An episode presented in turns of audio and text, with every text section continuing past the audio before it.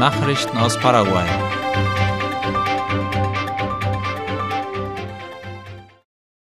In Asunción ist der erste Operationsroboter Paraguays in Betrieb genommen worden. Darüber schreibt das Nachrichtenportal OI. Der Roboter befindet sich seit vier Monaten in dem privaten Krankenhaus de la Costa. Der Leiter der paraguayischen Chirurgenvereinigung Ruven Aguilar Sapag erklärte, es handele sich bei dem Roboter nicht um ein Gerät mit künstlicher Intelligenz. Vielmehr werde der Roboter von einem Chirurgen bedient, so Zapag. Der Operationsroboter führt den Arzt die Bewegungen am Patienten durch. Der Vorteil dieser Methode ist, dass weniger Gewebe beschädigt wird, weil der Roboter sich auf kleinerem Raum bewegen kann als die Hände eines Chirurgen. Außerdem kann durch eine starke optische Vergrößerung genauer gearbeitet werden.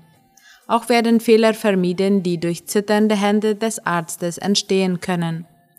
Für den Chirurgen ist der Einsatz eines OP-Roboters von Vorteil, weil er im Sitzen arbeiten kann, statt stundenlang über den Patienten gebeugt zu stehen. Der Roboter, der im Krankenhaus de la Costa eingesetzt wird, stammt von dem britischen Hersteller CMR Surgical. Das Gerät wird nicht zu einem Festpreis verkauft, sondern als Dienstleistung angeboten mit Preisen zwischen 200 und 400 US-Dollar pro Operation. Bisher wird der Roboter in Paraguay für Behandlungen von Prostatakrebs und Nierentumoren verwendet. In Südamerika werden OP-Roboter bisher lediglich in Brasilien, Paraguay und Chile eingesetzt. Eine paraguayische Tanztruppe hat erfolgreich am größten Tanzfestival der Welt teilgenommen.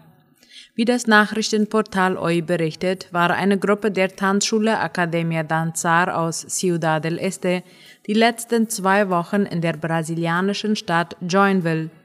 Dort fand das größte Tanzfestival der Welt statt, mit 17.000 Teilnehmern. Die paraguayischen Tänzerinnen hatten dabei in unterschiedlichen Kategorien jeweils einmal den ersten, zweiten und dritten Platz erreicht. Der mutmaßliche Drahtzieher hinter dem Mord an dem Staatsanwalt Marcelo Pecci wird in Bolivien von der Polizei gesucht. Darüber informiert das argentinische Nachrichtenportal Infobay. Bei dem Gesuchten handelt es sich um den gebürtigen Uruguayer Sebastian Marcet, der auch die paraguayische Staatsbürgerschaft hat. Der 32-Jährige hatte mit seiner Frau und drei Kindern in der bolivianischen Stadt Santa Cruz gelebt, wo er mit einer gefälschten Identität auftrat. Marcet hatte dort einen Fußballverein besessen und war selbst als Spieler aufgetreten. Auch in Paraguay hat Marcet in mehreren Profivereinen mitgespielt. Er wird verdächtigt, der Drahtzieher hinter dem Mord am paraguayischen Staatsanwalt Marcelo Pecci zu sein. Gestern hatte die bolivianische Polizei bei einem groß angelegten Einsatz in Santa Cruz versucht, Marcet festzunehmen. Dieser hatte einen Polizisten in seine Gewalt gebracht und war mit seiner Familie geflohen. Der Polizist war später im Norden von Santa Cruz freigelassen worden.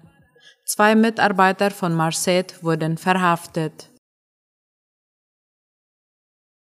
Paraguay hat den längsten Asado-Spieß der Welt gebacken. Aufgestellt wurde der Rekord am vergangenen Samstagabend in der Altstadt von Asunción. Über drei Häuserblocks spannte sich der Fleischspieß und maß eine Länge von insgesamt 255 Metern. Für den Asado-Spieß wurden 280 Kilogramm Fleisch und 1800 Kilogramm Kohle benötigt. Das Fleisch wurde von 60 professionellen Köchen und Grillmeistern gebacken. Einer der Organisatoren kommentierte, dass die Vorbereitungen etwa zwei Monate gedauert hatten. Gegen 23 Uhr übergab Natalia Ramirez in Vertretung von Guinness die Auszeichnung für den längsten Asado-Spieß. Paraguay hat es damit zum zehnten Mal in das Guinness-Buch der Rekorde geschafft. Um den Rekord zu erhalten, gab es bestimmte Vorschriften. Schon in der Vorbereitungsphase musste darauf geachtet werden, dass das Fleisch den Gesundheitsregeln entsprach. Diese galt es auch während dem Grillen einzuhalten.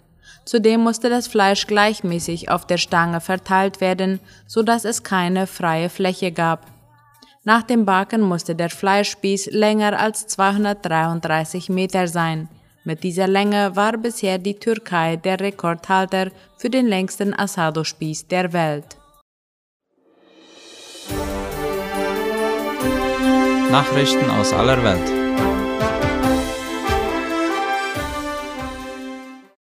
Verbrechen des Menschenhandels nimmt in Venezuela zu.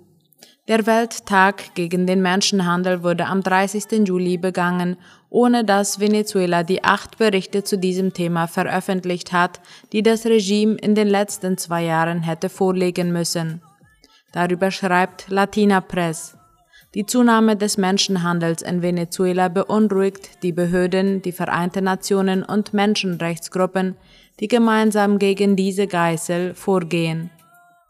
Der Menschenhandel hat sich im Laufe der Zeit immer weiter ausgebreitet und immer mehr Opfer gefordert, insbesondere Frauen in den Grenzgebieten.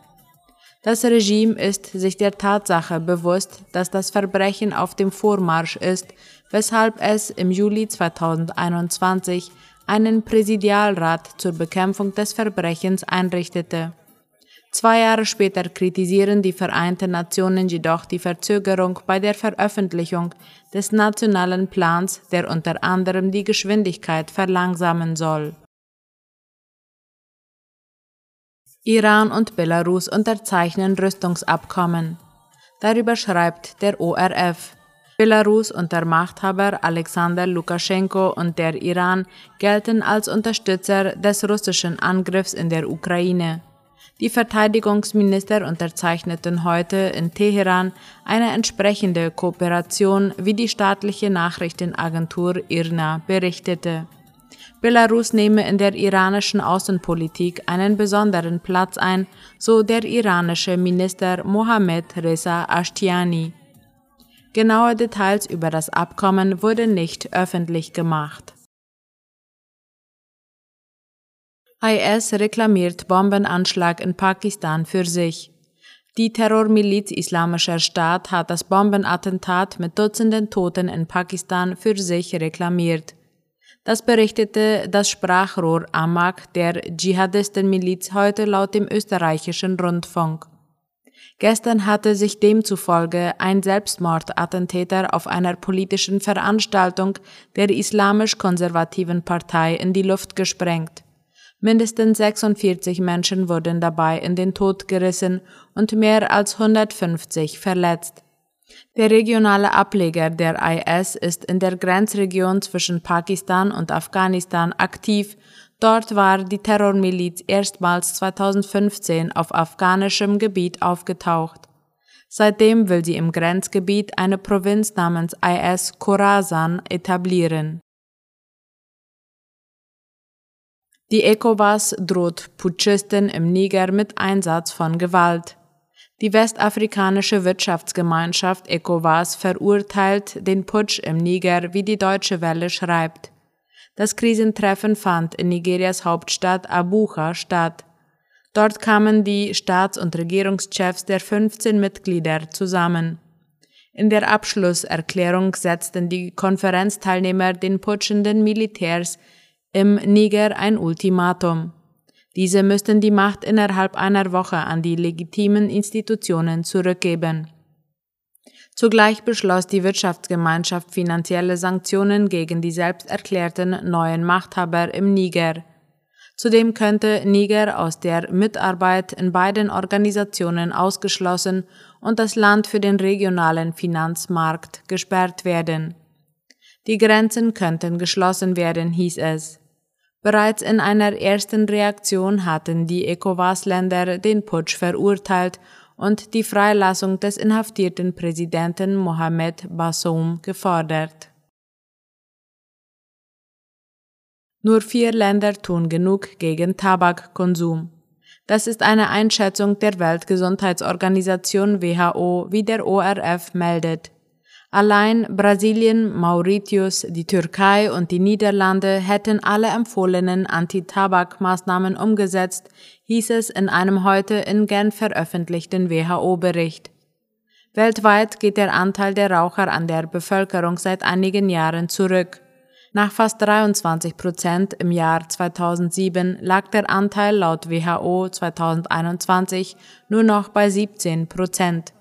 Langsam aber sicher würden immer mehr Menschen vor den Schäden des Tabaks geschützt, sagte der WHO-Chef. Soweit die Nachrichten heute am Montag. Ich wünsche allen Radiohörern einen gesegneten Abend. Auf Wiederhören.